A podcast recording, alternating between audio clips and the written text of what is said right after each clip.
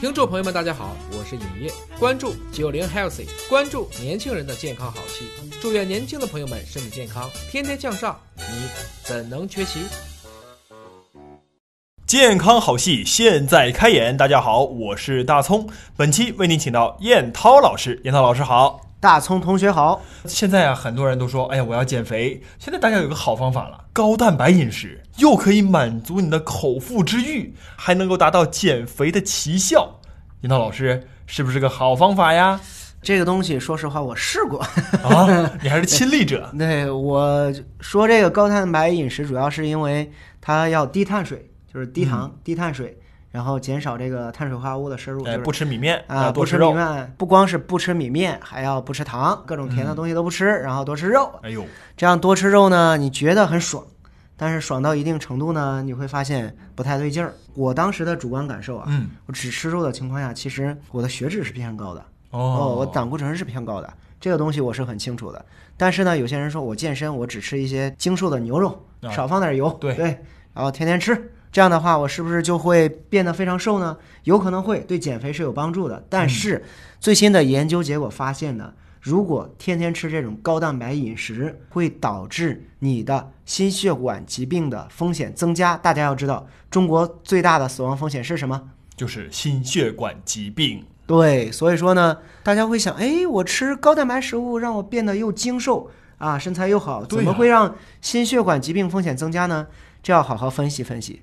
如果你吃的高蛋白食物里面主要是红肉啊，就像我说的啊，牛肉、猪肉这都对对，牛肉、猪肉、羊肉都行啊。嗯，那这些红肉里面它有一种氨基酸呢，嗯，它是这些植物也好，或者是像这些鱼肉里面它比较少的一种氨基酸。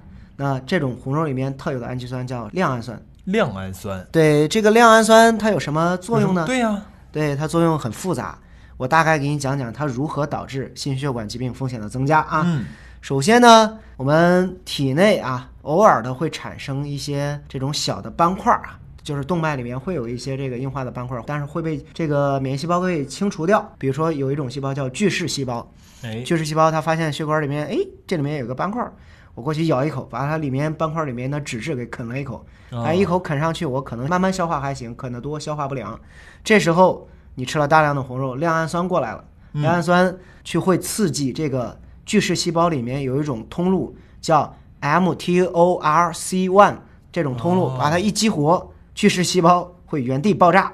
对，我的天，我说原地爆炸有点过于夸张啊，它有可能是会加速这个巨噬细胞的凋亡。它本来吃的是消化不良的，然后你把它还没消化完，把它炸开了，它里面剩下的这些脂质又释放出来，然后里面一些乱七八糟的酶啊什么东西也释放出来。哦。然后这些垃圾释放出来之后，会有更多的免疫细胞过来聚集在一块儿，说那里有垃圾，我们要去清除它，会导致局部的炎症继续增加，也会导致了斑块的不稳定。然后呢，它万一要脱落了怎么办呢？导致心梗、脑梗都有可能，堵到哪儿就梗到哪儿嘛，对吧？哇，那所以它其实是一个很危险的事情。比如说你吃红肉吃多了，这个亮氨酸促使这个用来清理血管脏东西的巨噬细胞。它不干活了，因为它原地爆炸了。对对，它爆炸完了又除了原来没有消化完的脂质，还有它自身自带的一些乱七八糟的东西，那那些其他的清道夫们就一起来清理这个脏东西。对，正好血管里的斑块越来越多，越积越大，就完全没有人去管它了，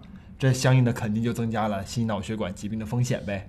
对，这就很清楚了。呃，但是我们生活中也不能够说完全不吃红肉啊。嗯，咱们这儿说的不吃啊，肯定不是绝对不吃，也不是说红肉就绝对有害。任何食物，我们要谈一个量的问题，适量是最重要的。而且每个人的消化能力啊、身体结构啊、代谢程度啊也是不一样的。所以呢，你需要慢慢的跟你的身体去对话，去摸索一下，你到底吃多少是合适的。这就有个问题，现在的这个时代。火锅为王啊！那我们在涮火锅时候，很少人会涮猪肉，嗯，都会涮牛羊肉，嗯，因为味儿鲜呐，口感好啊，嗯嗯，这个肥牛肯定是我们的一大钟情的食品。嗯，严老师，如果是这样的话，我们吃这个牛羊肉是不是也得有点注意的事项了？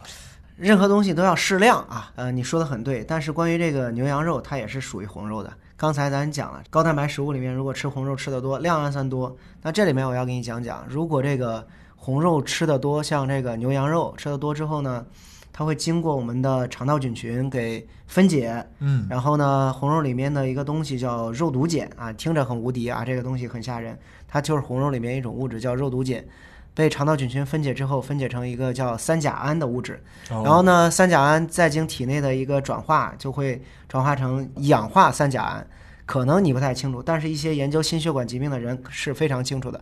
氧化三甲胺会导致人的心血管疾病风险的增加，主要逻辑就在于氧化三甲胺它会抑制血液中的胆固醇的降解，那这些胆固醇就只能沉积在血管壁上，然后沉积在血管壁上呢，就导致血管壁加厚硬化，所以说导致这种心血管疾病风险的增加。所以说呢，呃，你即使吃的牛肉啊、羊肉啊，它也是红肉，红肉里面经过肠道菌群分解，就会产生一些不好的物质，导致风险又增加了。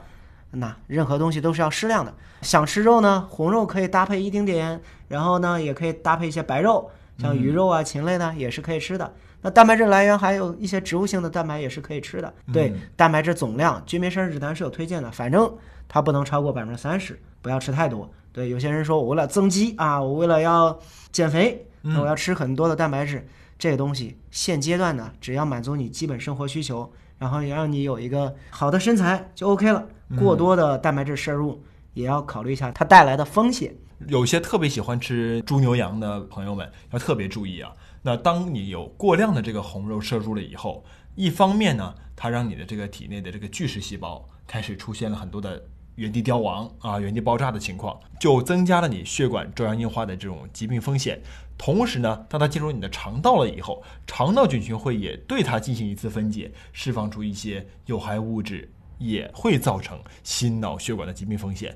吃的是一样东西，通过不同的通路造成一样的风险和结果，红肉一定一定要适量。好了，博士们继续为大家送上互动礼品，欢迎大家在节目下方留言提问，并且转发节目链接参与我们的互动。小编会在节目下方的留言当中回复中奖的幸运听众，并通过私信跟您取得联系，记得查看私信哦。我们下期再会。九零 Healthy 专属九零后的健康好戏，你怎能缺席？